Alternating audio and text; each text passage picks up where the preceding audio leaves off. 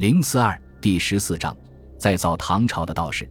如果说之前李泌的神是神在有关他的传说以及行为，那之后的神就在于他平定天下的能力。在宁夏灵武即位的李亨，处境只有一个字：惨。当时的安禄山叛军已经攻陷了长安，整个中原都在他们手里，南方只有睢阳城在苦苦抵抗。江南半壁眼看着不保，小小的灵武只有数千残兵。在潼关沦陷后，大好形势已被葬送。河北的郭子仪部只能苦苦守住现有的地盘抵抗，根本无力反击。更要命的是，中原大地已经被叛军打得支离破碎。唐朝的许多军队早就和中央失去了联系，甚至连李亨即位这么大的事情都不知道。兵少将寡，士气低落。处境惨淡，这样的大唐，这样的叛军，孰轻孰重，似乎一目了然。难道这次大唐真的气数已尽了吗？此时，李泌立刻做出了两条判断，事后被证明准得离谱。第一条，叛军不会得到中原百姓的支持，原因很简单：安禄山的叛军多是由边镇突厥人和契丹人组成，汉人极少，这样的部队只是武力强大。却很难获得中原百姓的认同。第二条，叛军根本难以持久，因为他们自己也没有统治天下的信心。单看一条，叛军每夺得一个城市，都把当地的财物运回到老巢贩养，这就足够说明，叛军自己根本没有做好夺取天下的准备。这两条最终都被他言中了，不但做出了判断，李泌还制定了完备的评判方略。即命令李光弼和郭子仪二将，一个出景行关，一个出河东，分别从背面压制叛军。李泌断定，叛军的骑兵很难越过长江天险，因此从北面进攻，威逼叛军的河北老巢，就可以把叛军刚刚夺取的八百里秦川变成钳制他们的死地。李泌更断定，平叛是一个长期的战争，千万不能想着快速解决，必须要做好打持久战的准备。要借助这场平叛战争，彻底消灭叛军，并将地方兵力收归中央，断绝藩镇割据的隐患。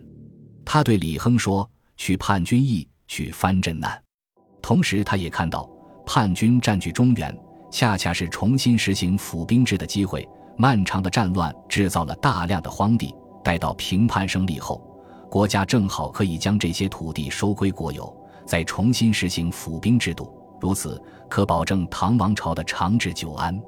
对李泌言听计从的李亨，在早期不折不扣地执行了李泌的计划。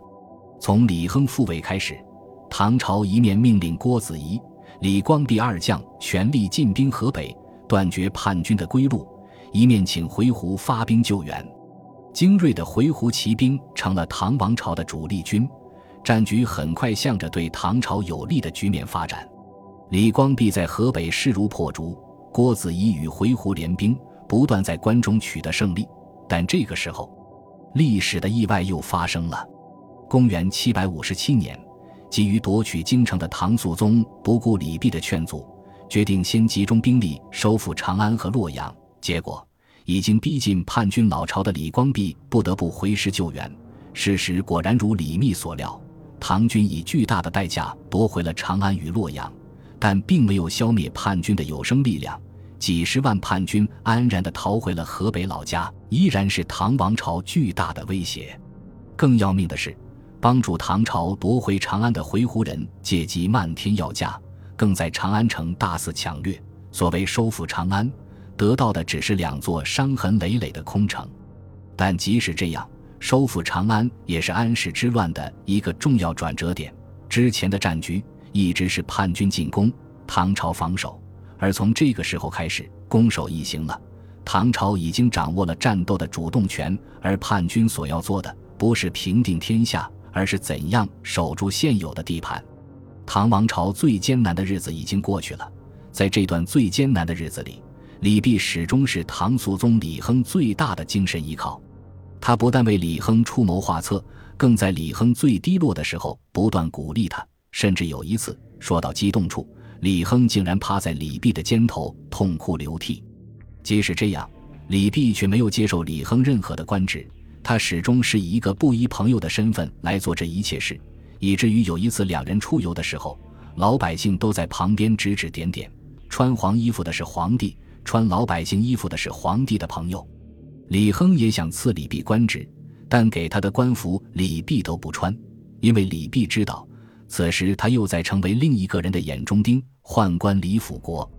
李辅国是李亨的贴身宦官，也早与李泌相识。但是在安史之乱中，由于安禄山叛乱的教训，唐王朝开始信用宦官，甚至命令宦官监军。李辅国的权力就这样大了起来，甚至在唐肃宗后期，他掌握了国家的内政外交大权，连皇帝的废立都由他操纵。而李泌这时候就是他夺权的绊脚石。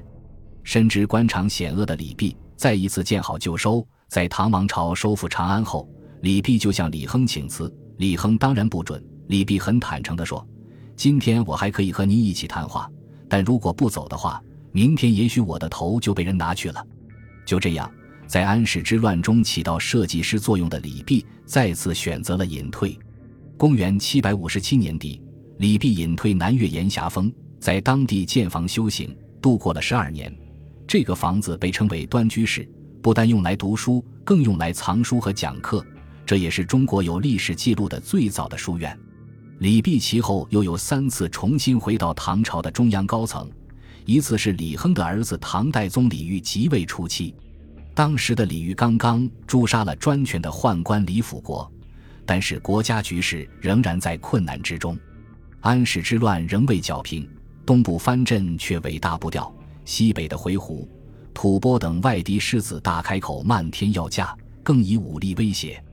内忧外患之下，李煜想起了这个在父亲最危难的时候给予帮助的人李泌，他封李泌为翰林侍郎，并用强迫他吃肉的方式，希望李泌能放弃道家修行，全力专注于社稷。李泌不辱使命，回到长安后，当场就提了十五条加强边境防御的要求。不巧的是，这时候的宰相元载妒忌李泌的才华，结果元载以重用人才的名义。建议将李泌外调为刺史，而深知遭到排挤的李泌又一次选择了忍让。元载被诛后，李泌又一次得到了回京的机会，却依然被另一个宰相长衮排斥。知道事情不可为的李泌就安心在杭州做刺史，远离中央的是非。但是金子总是要发光的。到了唐德宗李阔在位的时候，唐朝发生了泾原兵变，因不满唐朝靠上微博。唐朝本来用来平定李希烈叛乱的部队，在路过长安时发动兵变，占领长安。唐德宗仓皇出逃，关键时刻李泌来了，他向唐德宗推荐了名将李胜，并提出了先北后南的方略，即先捣毁叛军的老窝泾原，再收复长安。这一次，唐德宗听了他的，叛乱终被平定。公元七百八十七年，李泌终于成为了中书省门下张氏。即掌握国家大权的宰相，两年后去世，封叶侯爵位。五次出山都是在唐朝最危险的时候，而每次都能功成身退，说是唐朝再造社稷的功臣，除了郭子仪、李光弼，又舍李密其谁？本集播放完毕，感谢您的收听，喜欢请订阅加关注，主页有更多精彩内容。